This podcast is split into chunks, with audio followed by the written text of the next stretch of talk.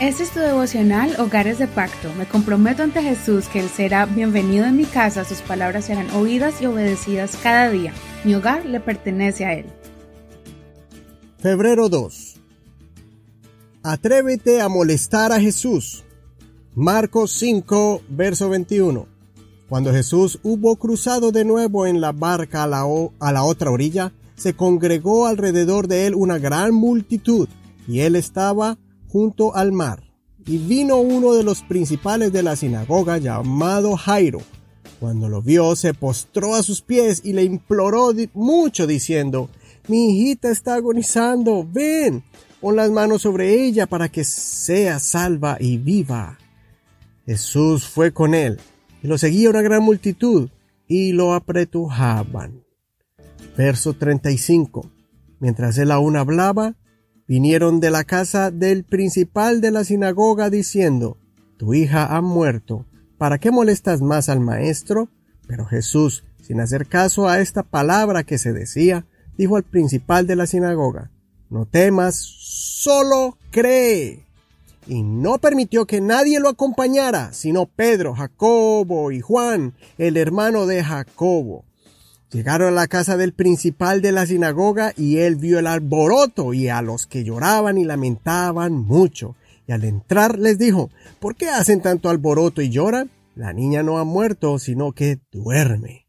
Ellos se burlaban de él, pero él los sacó a todos y tomó al padre y a la madre de la niña y a los que estaban con él y entró a donde estaba la niña. Tomó la mano de la niña y le dijo, Talita Kumi, que traducido es, Niña, a ti te digo, levántate.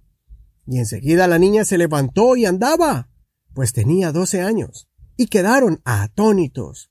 Él les mandó estrictamente que nadie lo supiera y ordenó que le dieran a ella de comer. En este capítulo vemos dos milagros que se hicieron gracias al importunio de los que recibieron el milagro. Se atrevieron a molestar a Jesús, entre comillas, como muchos de sus amigos y los que le rodeaban a Jesús notaron. El primer atrevido es Jairo, un líder religioso reconocido en el pueblo que tenía a su hija enferma y le rogó al Señor que la sanara.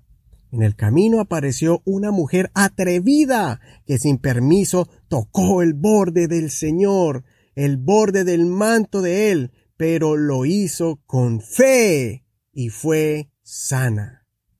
En ese momento llegaron personas de la casa de Jairo a darle la mala noticia que la niña había muerto y que no molestara más al Señor.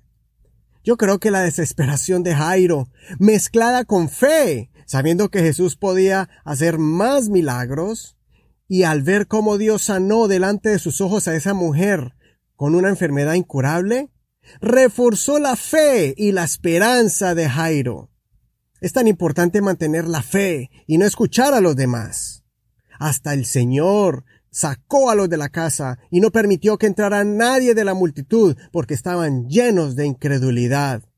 Humanamente vieron a la niña dar su último suspiro, pero Jesús tenía un plan. El Señor veía a la niña como que dormía, pero los demás la veían muerta. A veces cuando tengas una necesidad y la presentes delante de Dios, muchos van a dudar de ti y se van a burlar porque la fe de ellos es corta. Tienes que creer que el Señor va a sanar tu cuerpo. Tienes que creer que el Señor va a cambiar el corazón de tu hijo y lo va a moldear. No pierda la fe de que Dios traiga a tus padres a los pies del Señor y que sirvan al Señor de corazón.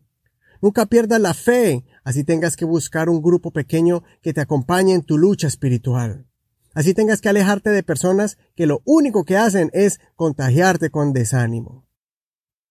No desmayes. Mejor, escucha la voz de aquellos que te animan, así como el Señor Jesús le dijo a Jairo, no temas, solamente cree. Consideremos, ¿piensas que el Señor ya no escucha tu oración y que no eres digno de que el Señor es, te escuche porque otras personas te desanimaron?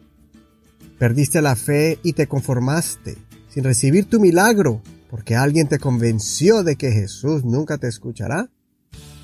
Que el Señor te dé una fe atrevida para que nunca pares de orar con ruegos y súplicas al Señor hasta ver tu milagro. Señor te bendiga en este hermoso día.